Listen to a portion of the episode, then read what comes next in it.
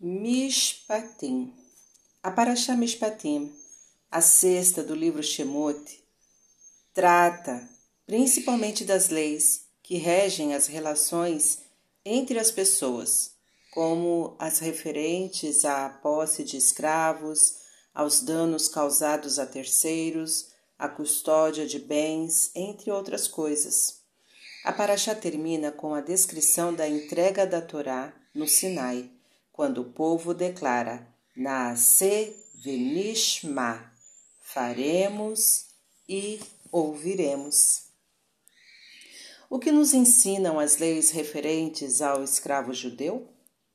E estas são as leis que porás diante deles, quando comprares um escravo hebreu. Nesta paraxá são relacionadas muitas leis bastante lógicas para diversas situações que podem surgir, entre as quais se encontram, por exemplo, os danos e prejuízos causados a terceiros. Apesar de estarem em conformidade com o modo básico de raciocinar do ser humano, todas estas leis têm origem divina e nos foram dadas no Monte Sinai. O Rashi esclarece que a expressão e estas, logo no início da Paraxá, significa assim como ouvimos os primeiros dez mandamentos, né? No Sinai, estes também são do Sinai, ou seja, nos foram transmitidos por Deus. É, é curioso notar que a Torá começa pelas leis referentes a um escravo hebreu. Havia duas maneiras de um membro do povo judeu tornar-se escravo. Primeiro, se ele efetuasse um furto e não tivesse como restituir o valor, o tribunal o vendia como escravo para pagar sua dívida.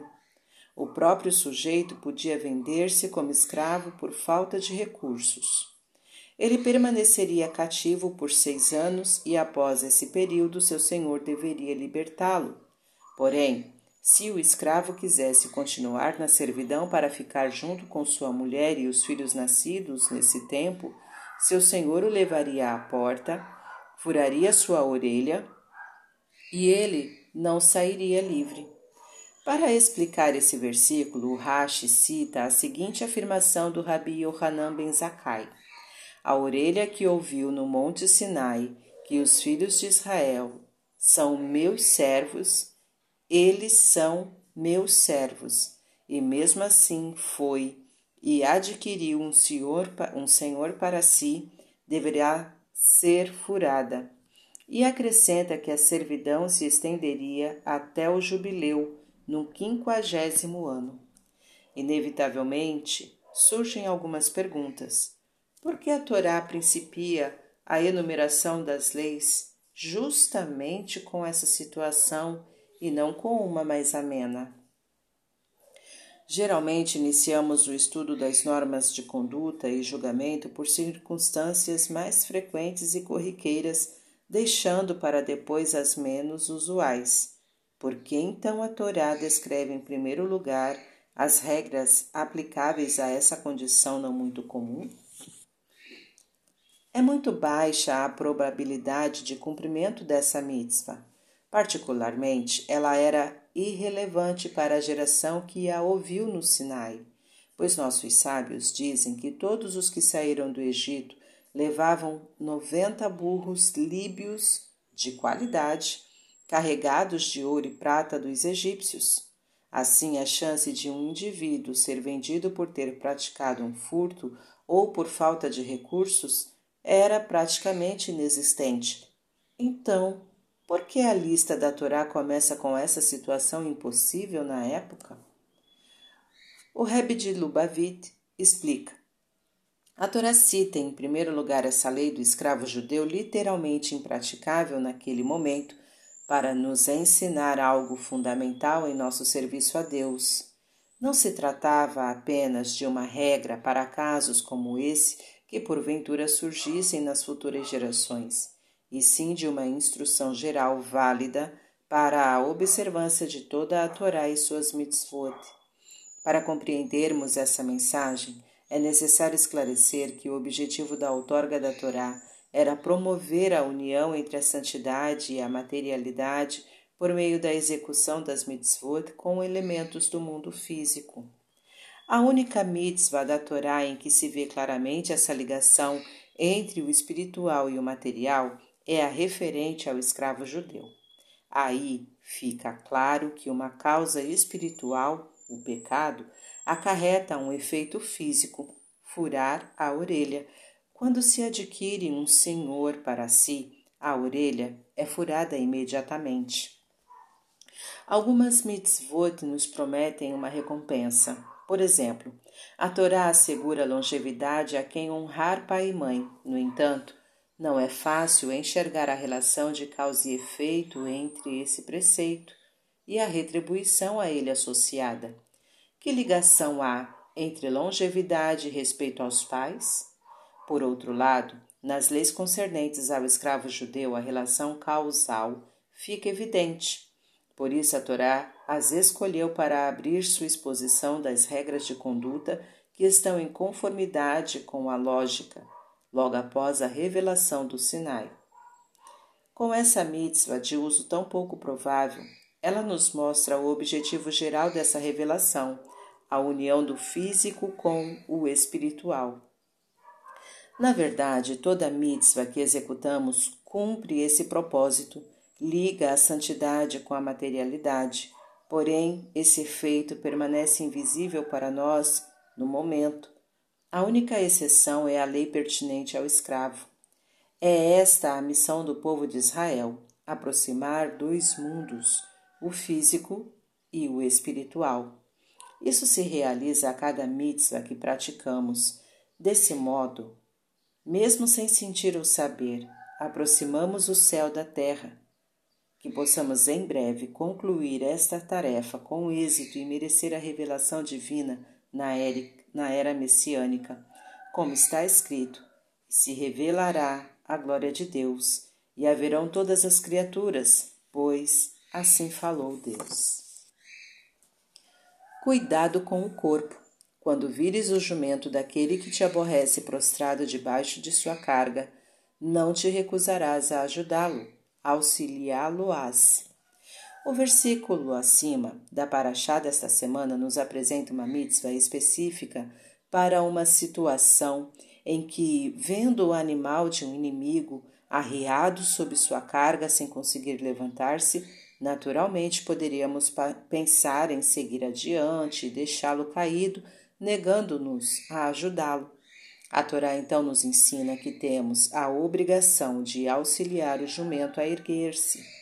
Não podemos simplesmente passar ao largo, ignorando o problema. O Rashi esclarece que essa mitzvah em geral se aplica a todas as pessoas, mas há algumas exceções. Por exemplo, para sábios eminentes, ter de prestar esse tipo de socorro, levantar a carga, pôr o animal em pé, etc., poderia ser vergonhoso e denotar de respeito, por isso eles estão isentos de cumprir o preceito. Atualmente, com a substituição dos animais de carga por veículos motorizados, essa mitzvah parece não ter relevância.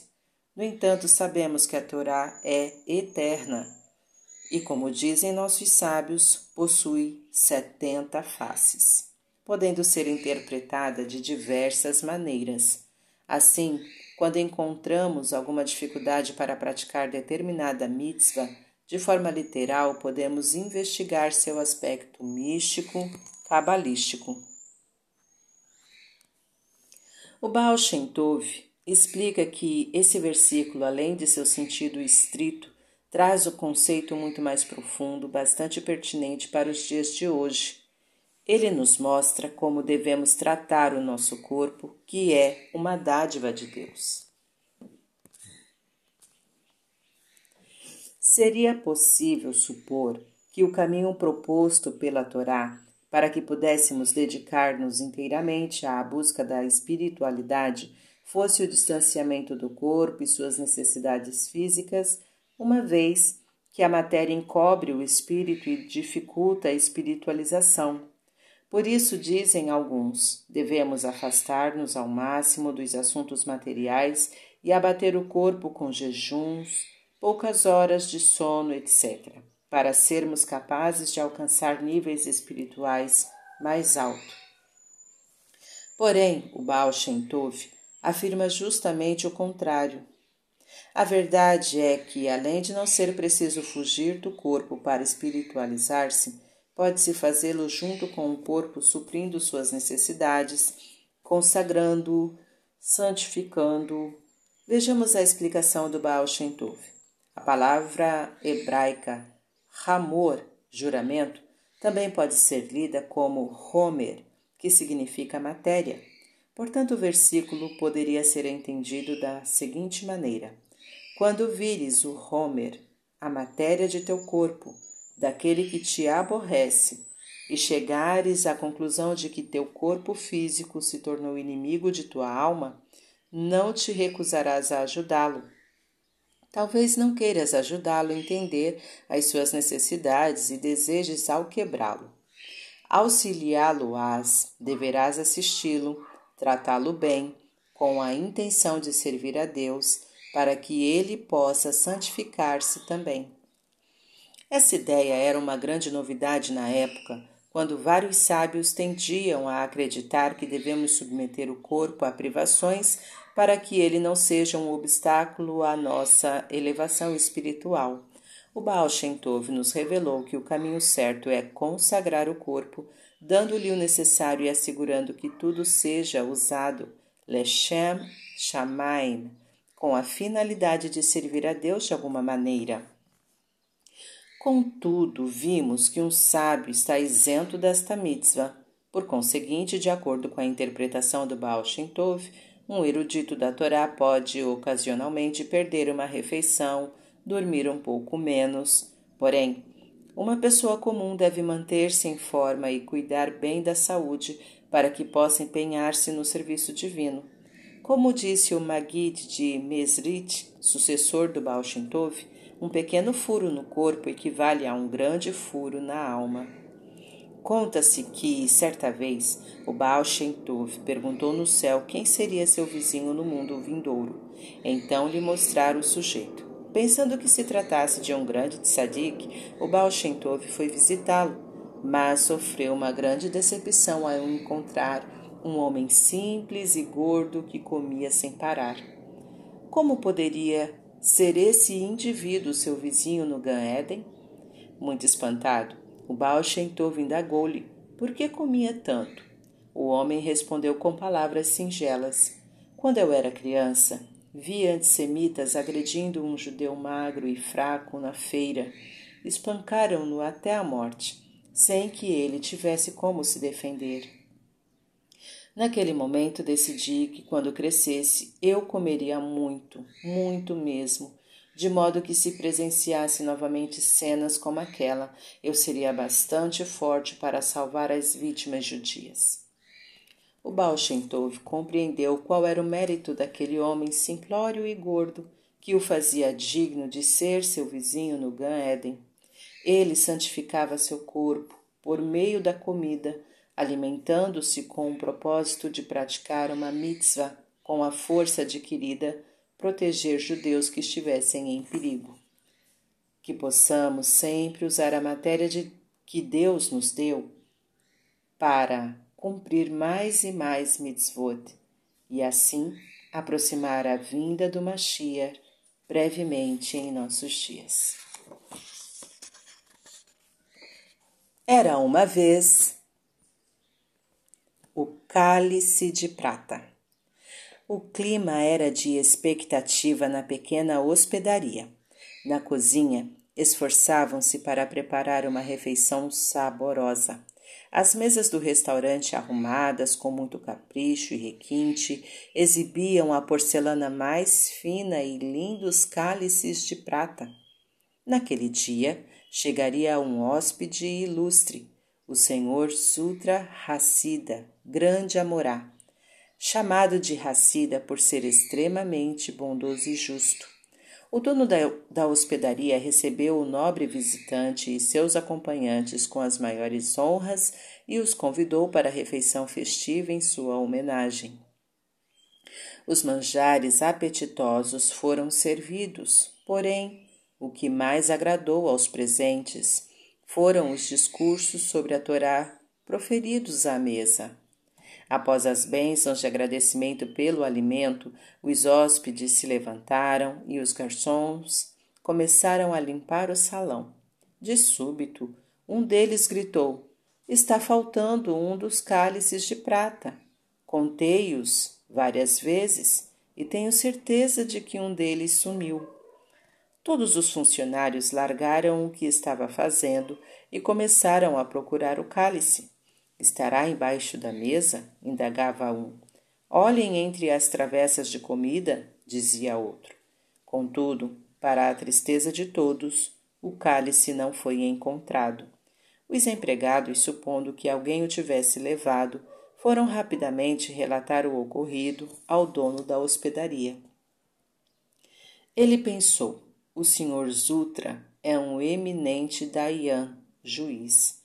Sua função é revelar a verdade para todos, de modo que vou lhe contar o que aconteceu e pedir seu auxílio para achar o ladrão.